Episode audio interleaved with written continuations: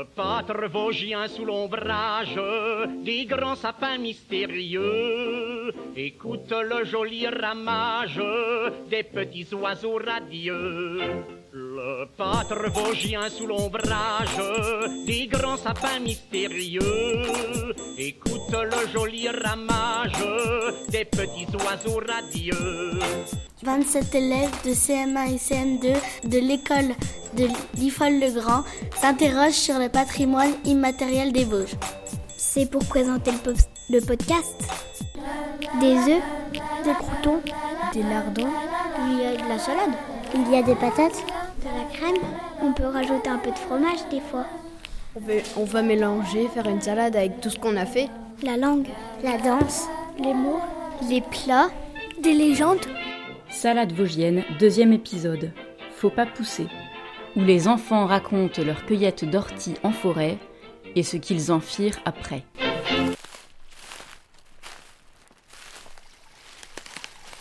Moi, ce que j'ai le plus aimé dans la sortie là, c'était qu'on pouvait boire l'eau potable qu'on ne buvait pas tous les jours.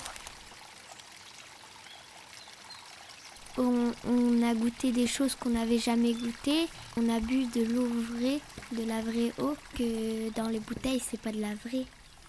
Il nous a dit que où il y avait de l'eau potable, il y avait des, petits, euh, des petites crevettes. Elle nous a montré comment manger les orties pour ne pas qu'on se pique avec. Elle a aussi montré comment les, les prendre sans se faire piquer. faut les prendre à la fin de la tige. Ça pique pas après. Pour manger les orties, il, il fallait les coincer entre nos dents. Moi, quand j'en ai mangé, ça m'a même piqué la joue. La dame, elle nous a dit que quand, si on mangeait deux, deux feuilles de ortie, c'est mieux qu'une barre de céréales. Ça apporte plus d'énergie. Moi, je me suis aussi fait piquer par les orties dans ma bouche. C'est la dame qui me l'a roulé. Elle l'avait pas assez bien roulé parce qu'elle l'a mis au début de la bouche, pas au fond. L'ortie, c'est la folie des gratte-gratte. Il y avait une rivière qui montait euh, en, en, novembre euh, jusqu'à un mètre d'eau. Et puis il y avait des trucs encore dedans.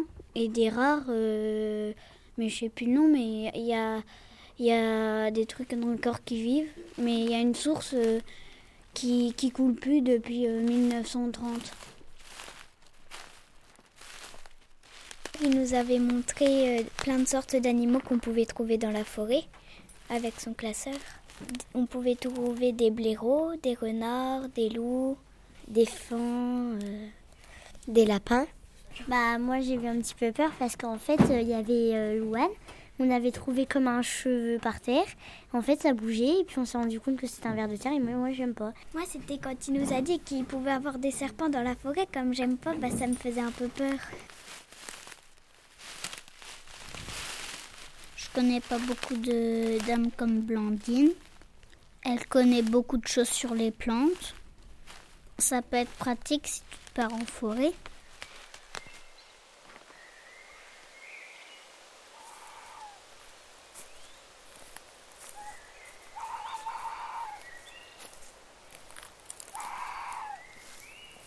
Elle nous a montré des plantes pour guérir les verrues. Quand on la coupe en deux, il y avait quand même un petit liquide jaune et on en mettait un peu sur la verrue.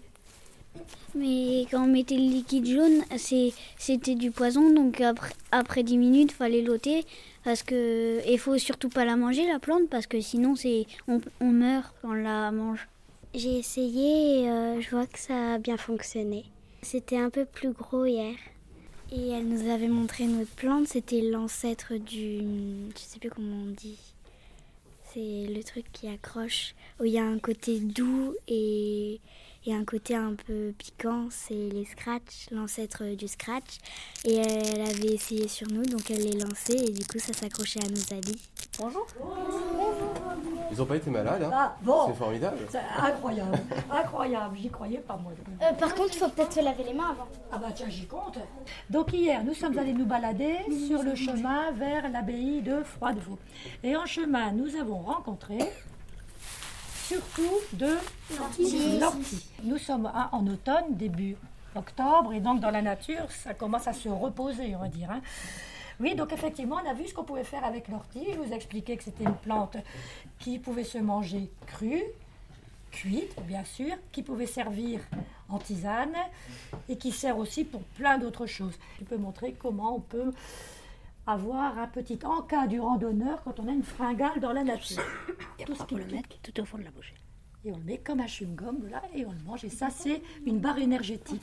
Donc nous avons trouvé de l'origan, qui est encore très joli, de l'aquilée millefeuille, les pierres des bois qu'on a tous senti, cette plante qui sent pas trop, qui sent pas trop bon, mais qui, quand elle va être cuite, sent le champignon. On a rencontré la carotte sauvage. Donc là, on mange de- la carotte sauvage. Et donc la bardane, on a parlé de la bardane, grand légume mangé en Asie. Nous avons rencontré le plantain. Et après, toutes les baies d'automne. Alors, les baies, les murs cette année, mais c'est à cause de la sécheresse hein, qu'il n'y a plus de murs. Hein, c'est pas, donc, on a quand même trouvé, pour montrer les ronces, on a l'aubépine et on a trouvé l'épine vinette. Donc, hier, on a ramassé deux gros sacs d'ortie, d'accord Avec un sac donc d'un groupe, j'ai fait la soupe à l'ortie qui est en train de mijoter. Avec la moitié du deuxième sac, je vous ai préparé de l'ortie juste ébouillantée. Regardez si c'est joli. On dirait de la peinture, on dirait oui. des. On va couper toutes les petites tiges à les ciseaux, hein, comme ah hier, et on va les hacher avec la planche en bois et la berceuse. Et donc on va écraser et couper les feuilles d'ortie. C'est comme les cuisines. Voilà. Et ça s'appelle ça une berceuse parce que et quand on fait ça, on bien sûr on abîme un peu la plante, mais on lui fait pas mal comme dans un robot, comme ça va pas donner du jus. Quand on fait un robot, il m'en faut deux ici déjà. Crêpe à l'ortie, c'est parti. 100 grammes d'ortie crue. On va mixer ça avec. Est-ce que tu arrives à me lire? 500 g de farine, plus 6 œufs, une demi, un demi-sac Non, c'est cuillère à café, ça c'est mon écriture. De sel. Sel, On prend des. Ce qu'on a cueilli, on coupe les. On coupe les feuilles d'ortie euh, pour euh, la recette. Pour couper en, en fait les orties c'est un peu compliqué. euh. Bah, en fait on a des ciseaux et des gants comme ça, ça évite de nous faire piquer.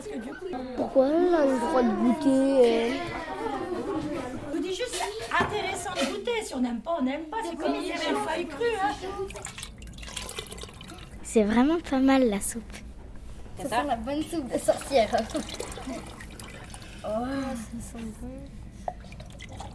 On est obligé de goûter.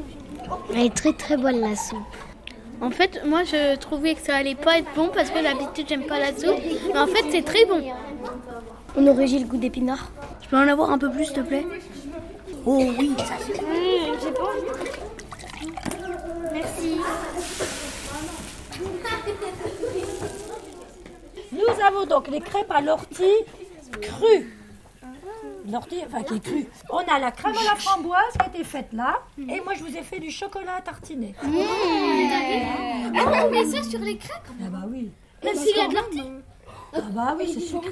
C'est pour ça, c'était pour vous dire, on peut manger salé, Ah bah moi je prends du Nutella. sucré. Les recettes, ça se transmet quand on mange, quand on trouve que c'est bon, et puis après qu'on demande la recette.